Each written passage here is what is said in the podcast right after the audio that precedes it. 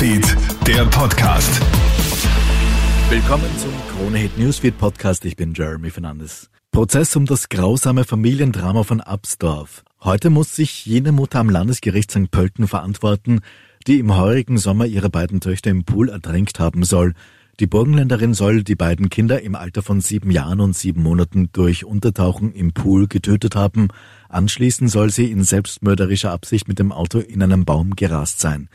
Die 36-Jährige hat den Crash überlebt und ist seither in einem forensisch-therapeutischen Zentrum untergebracht.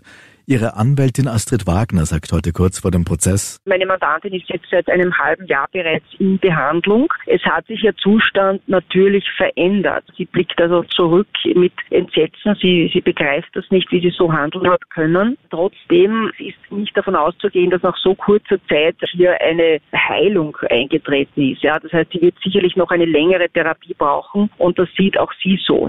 Schaust auch du bis zu vier Videos gleichzeitig auf deinem Smartphone an?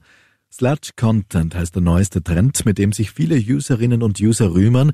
Dieser Trend ist aber laut Experten höchst ungesund. Auf TikTok findet man derzeit zahlreiche solcher Sludge Content Clips. Dabei wird einfach der Bildschirm geteilt.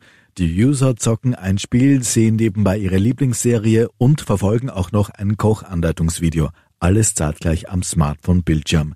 Das ist für das Gehirn zu viel, warnt Psychotherapeutin Andrea Hammerer. Es kommt ständig was rein. Mails werden gelesen, nebenbei schaut man Reels an, auf TikTok, auf Facebook, auf Instagram gleichzeitig. Man wird ständig reizüberflutet und es verursacht Schlafstörungen, psychische Störungen, Depressionen, alles Mögliche, aber auf jeden Fall eine totale Überforderung.